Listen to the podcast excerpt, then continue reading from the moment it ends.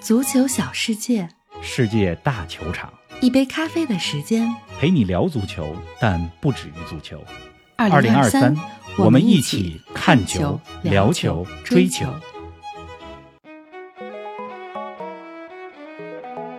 疯狂的双红会，利物浦七球狂扫曼联，萨拉赫、努涅斯、加克波组成的新三叉戟能否带红军走向又一高峰？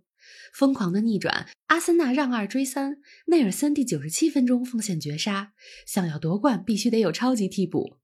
疯狂的足球周末，姆巴佩成为大巴黎队史最佳射手，迭戈·西蒙尼打破马竞执教场次纪录。更多精彩内容以及欧冠前瞻，尽在本期足球咖啡馆。听众朋友们，大家好，欢迎来到第三百零一期足球咖啡馆。冯老师你好啊！昨晚的双红会，曼联七球惨败。此时此刻，我想不少听友一定和我一样啊，真想安抚一下你受伤的心灵。林子好，听众朋友们，大家好感谢大家的关心。没事儿，不用安抚我，我的心灵呢，至少比那些提前退场的曼联球迷要强大一些。是，这就是足球，是吧？总会给你一些意想不到的结果。嗯这零比七的比分固然惊人，但是更让人吃惊的是，就这个比分和赛前大家对于两队的预期形成了巨大的反差差。太远了。这赛前曼联是大热，是啊，对吧？一周之前，曼联在温布利大球场收获了联赛杯的冠军，所有人都看到了曼联的复兴有兴。希望了。而上周的利物浦刚刚二比五输给皇马，零比零战平水晶宫，正在经历一个较为糟糕的赛季。而一周之后呢，这个双红会上，利物浦送给了曼联英超时代以来最大比分的失利，真的是把曼联给打懵了。是啊，你下半场的比赛的时候，从卢克肖到布鲁诺·费尔南德斯，从他们的表情和肢体语言就能够看出来，就懵了，嗯，就是那感受。而利物浦这边呢，进攻火力全开，萨拉赫找回了最佳状态，嗯而第一次经历双红会的努涅斯和加克波火力全开，就平时不太会防守的阿诺德都防守的格外积极和有效。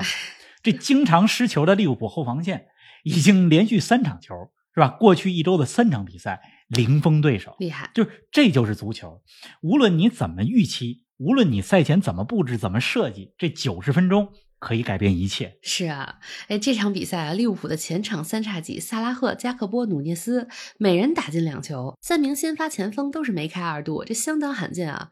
是不是可以说利物浦已经有了新的前场三叉戟呢？哎，这个过去一周啊，对利物浦球迷来说还挺情绪化的，是啊，因为前几天的时候，菲尔米诺宣布赛季末离开球队，嗯结束自己的红军生涯，就这意味着一个时代的结束。曾经的三叉戟萨拉赫、马内、菲尔米诺，马内呢去年夏天去了拜仁，菲尔米诺今年夏天也要离开，那就只剩下萨拉赫了。而在这样一个时间点，就在双红会这样一个场合，萨拉赫、加克波、努涅斯组成了利物浦的新的三叉戟，大显神威。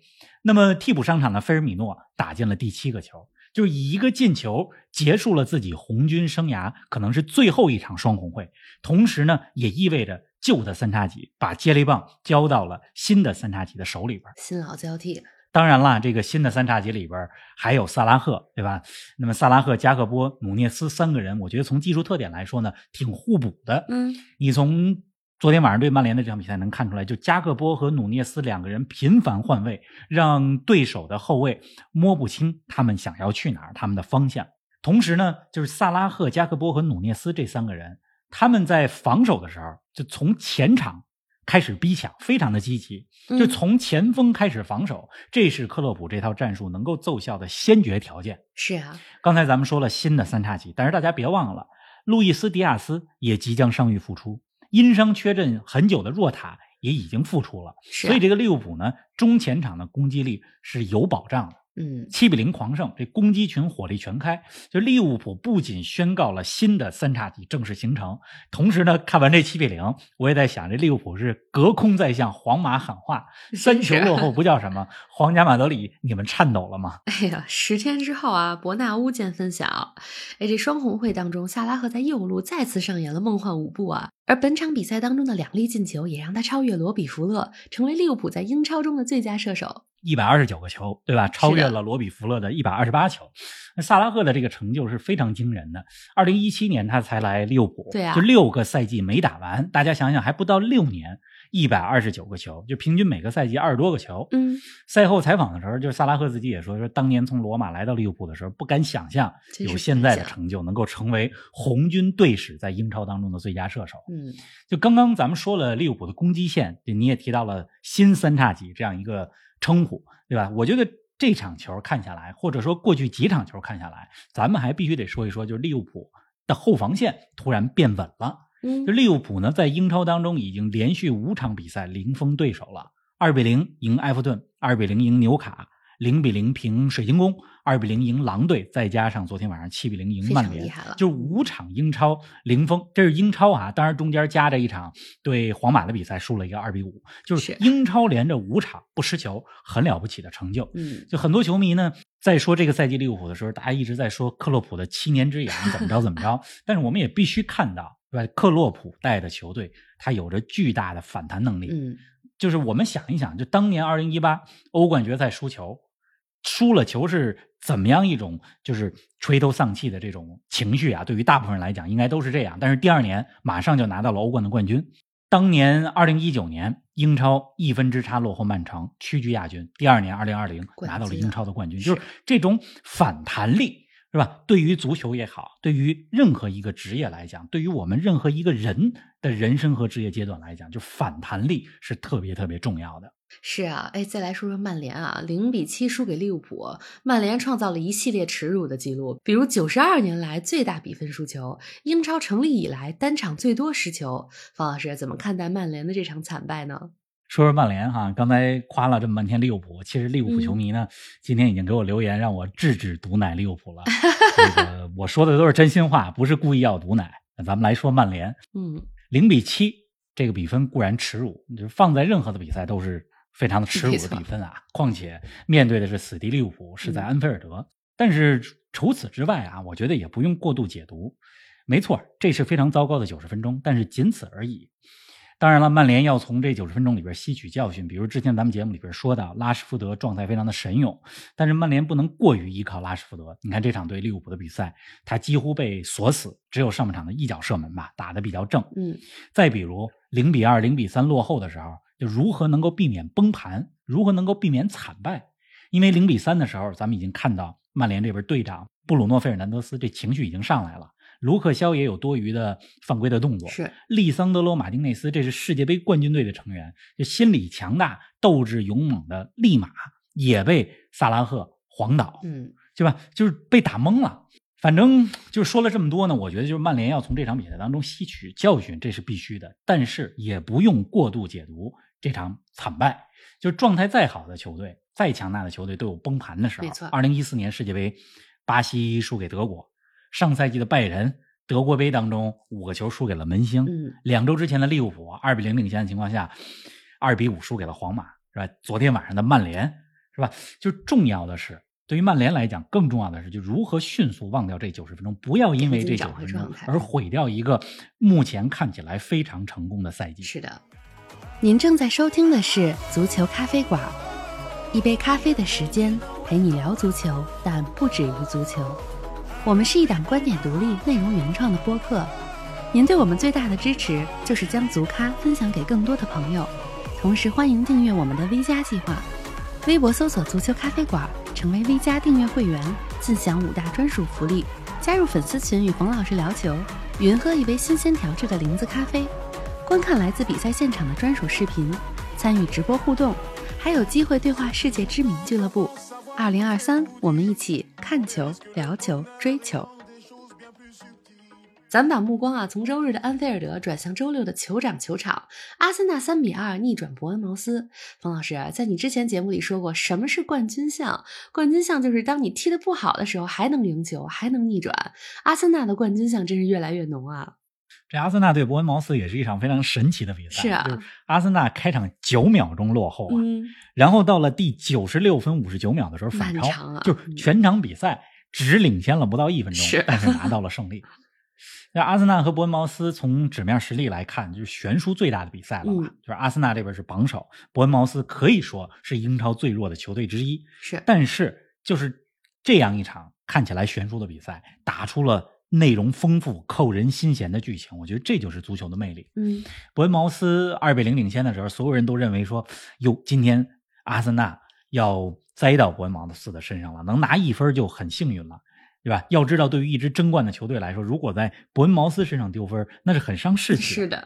那么下半场第六十二分钟、七十分钟，阿森纳连扳两个球。这时候大家就觉得，哎，这比赛打平都是遗憾啊！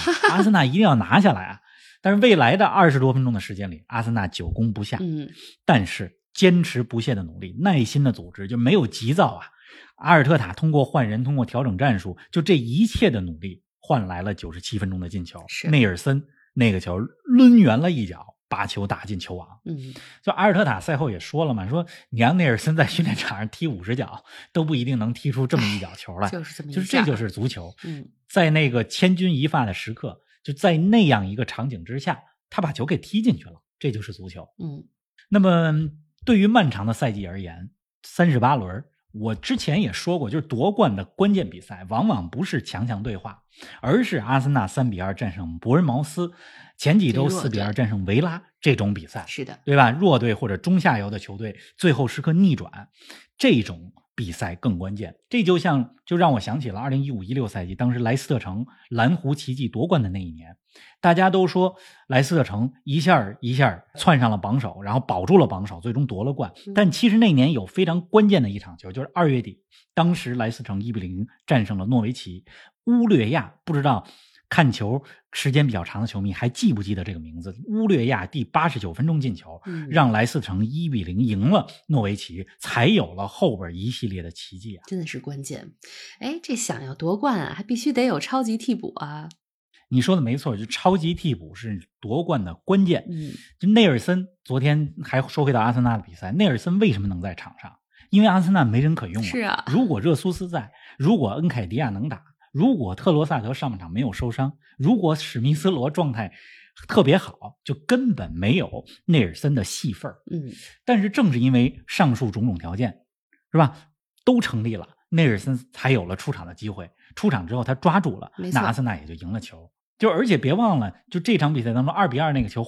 本怀特的那个进球，如果我没有记错的话，好像也是内尔森的助攻。啊，就这赛季的英超，我查了一下，这内尔森一共在英超当中只出场了八十五分钟，但是进了三个球，贡献了两次助攻。是，就是一支球队想要夺冠，就必须得有超级替补，就像曾经曼联的索尔斯克亚，曾经莱斯特城的乌略亚一样，今天。现在的阿森纳的内尔森也属于这类超级替补。是啊，哎，刚刚过去的周末啊，除了英超双红会的七比零，西甲当中也有一场球打出了高比分，马竞六比一大胜塞维利亚。这场比赛也是迭戈西蒙尼执教马竞的第六百一十三场比赛，这让他超越了阿拉贡内斯，成为马竞队史执教场次最多的教练。十一年啊，六百一十三场比赛，两次西甲冠军，两次欧冠决赛，连续十年进欧冠，西蒙尼真的是传奇了。哟，你这么一总结，怎么像西蒙尼要现在离开马竞似的？没 有没有，反正这个传闻说啊，只要他自己不想走，马竞是不会炒掉的。是啊，就是西蒙尼在马竞的地位已经到了一种，就是他只有自己能够炒掉自己的这么一个地位。你刚才说到六百一十三场，这是打破了阿拉贡内斯的记录，在马竞和塞维利亚的比赛。啊，当中就是赛前的仪式也非常的感人，印着六百一十三这个数字的马竞球衣是交到了西蒙尼的手上，是谁交给他的呢？是已经逝去的主教练阿拉贡尼斯的儿子交给了这个西蒙尼。那么在这个重要的时刻，西蒙尼的儿子那不勒斯的前锋乔瓦尼西蒙尼也来到了现场，就是非常重要的时刻。是的。这场比赛呢，西蒙尼的弟子们也非常的给力，用一场大胜为主教练献礼。嗯，西蒙尼在这场比赛中和格列兹曼还有一个深情一吻，那张照片可能大家都看到了，就是看着让人觉得很感动。嗯，反正照着现在的势头吧，马竞还能进入下赛季的欧冠，现在在西甲好像是排第三，嗯，是吧？照着这个势头，连续十一年进欧冠是没有太大问题的。嗯，我觉得咱们。就是还西蒙尼的执教经历现在还没到头啊，但是咱们简单回顾一下，就正是他执教马竞的这些年，让马竞成为了在西甲、在欧洲足坛持续成功的超级强队。真的是，所以瑞斯拜送给西蒙尼。嗯，我希望西蒙尼能够留在马竞，我希望有一天他能够带马竞真的拿到一次欧冠的冠军。对，期待一下。哎，说到欧冠啊，接下来这周里又是繁忙的一周，欧冠十六强第二回合淘汰赛要开打了。北京时间周三凌晨，首回合零比一落后的切尔西主场面对多特蒙德，首回合二比零领先的本菲卡主场迎战布鲁日。方老师，切尔西前两天刚刚在英超当中收获了久违的胜利啊，这周面对状态火热的多特蒙德，逆转的机会有多大呢？难啊，就是我愿意相信奇迹，但是说实话，切尔西面对多特蒙德机会不是很大。你得相信科学。哎，相信科学，相信科学。在我前几天的时候，在微加群里边说了吧，说多特蒙德对莱比锡上周五这场球，推荐大家看。嗯，那多特蒙德呢，二比一赢了莱比锡，这意味着他们二零二三年十场正式比赛全胜。是，就现在在德甲和拜仁是并列榜首。那么，而且对莱比锡的这场比赛，多特蒙德是礼拜五踢的。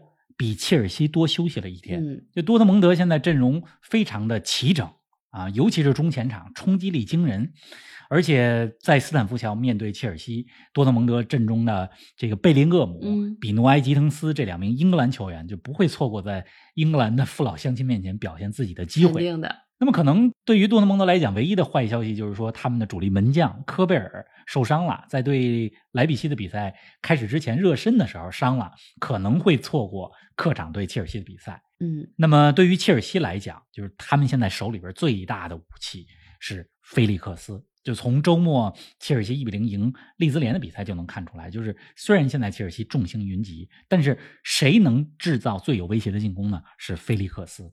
如果这一组欧冠的系列赛，有人能导演切尔西的逆转，那很有可能是菲利克斯。反正这组系列赛吧，我觉得多特蒙德进入八强问题不大。那刚你还说到了另外一场是吧？本菲卡对布鲁日，嗯，本菲卡更是问题不大了。虽然没有了恩佐，但是本菲卡有着就多名葡萄牙国脚。贡萨洛·拉莫斯、拉法·希尔瓦、若昂·马里奥、布鲁日呢，没有什么机会。况且这比分已经是二比零了。是啊，哎，今天的压轴话题啊，留给拜仁和大巴黎。首回合拜仁一比零领先。北京时间周四凌晨的安联球场，刚刚成为队史最佳射手的姆巴佩，能带领大巴黎逆转吗？这大巴黎的问题啊，就始终不在于前边，确实，而在于后防。这前边呢，梅西和姆巴佩，任何一个对手都是防不住的，就是防不住。上一场比赛，拜仁的帕瓦尔罚下去了，对吧？然后这场比赛，你无论谁后卫是怎么样一个组合，很难防梅西和姆巴佩。是，但是大巴黎的这套防线，任何一个对手都能撕破，更不要说你对手是拜仁了。真是。从这一点来说呢，我不看好大巴黎能够逆转这场比赛呢。就是内马尔会缺阵，因伤缺阵。我觉得这对巴黎来讲哈，不见得是个坏事儿，因为内马尔不在的情况下，就是。大巴黎在场上会多一位能够参与防守的前场队员。那么上周末前两天的这个法甲联赛当中，大巴黎四比二战胜南特，姆巴佩成为了大巴黎队史最佳射手。是的，现在进了二百零一球，最佳射手。而且有意思的是什么呢？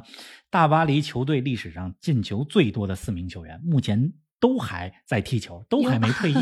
姆巴佩二百零一球，卡瓦尼二百球，伊布。一百五十六个球，内马尔一百一十八个球，这四个人都还在踢。说到伊布啊，这个周四凌晨，米兰对热刺欧冠的比赛是吧？伊布所效力的 AC 米兰带着一比零的领先优势来到热刺的主场。就这组系列赛，我看好米兰。咱们想象一下，就如果伊布在欧冠的淘汰赛当中还能进球，周四早上咱们这欧冠的节目就热闹了。哎，真是哎，比起比赛本身啊，我好像更期待咱们周四的节目了。周四早上，咱们说欧冠，是吧？其实这个刚刚过去的周末啊，我也去了一场现场的比赛。我去了美职联，就北美职业联赛的一场球。呃，新英格兰革命三比零战胜了休斯敦迪纳摩。因为今年呢，我准备多看看北美的联赛。毕竟呢，未来的几年，到二零二六年啊，北美三国举办下一届世界杯的时候，我觉得那个时候美职联很可能成为世界第六大联赛，而说不定那个时候梅西会来北美踢球。说到美职联啊，我不知道大家在社交媒体上看没看到，就是刚刚过去的这这个周末，有一支球队，他们迎来了球队历史上的第一个主场比赛，现场非常的壮观。这就是北美职业联赛当中的圣路易斯城队，他们主场三比一战胜了夏洛特。就是大家有机会的话，在社交媒体上可以看一看他们主场的那个画面，非常的壮观。反正将来咱们找一期或者找几期，再给大家说北美足球的专题。周四呢，周四还是欧冠啊。好的，祝大家一周顺利，咱们周四见。